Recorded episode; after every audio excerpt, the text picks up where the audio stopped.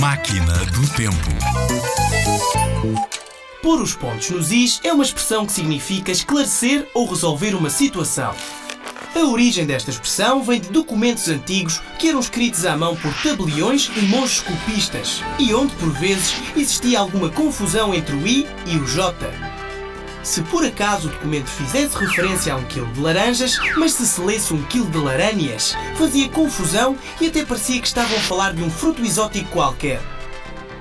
A forma que os monges copistas encontraram para distinguir as duas letras foi colocando pontos nos is.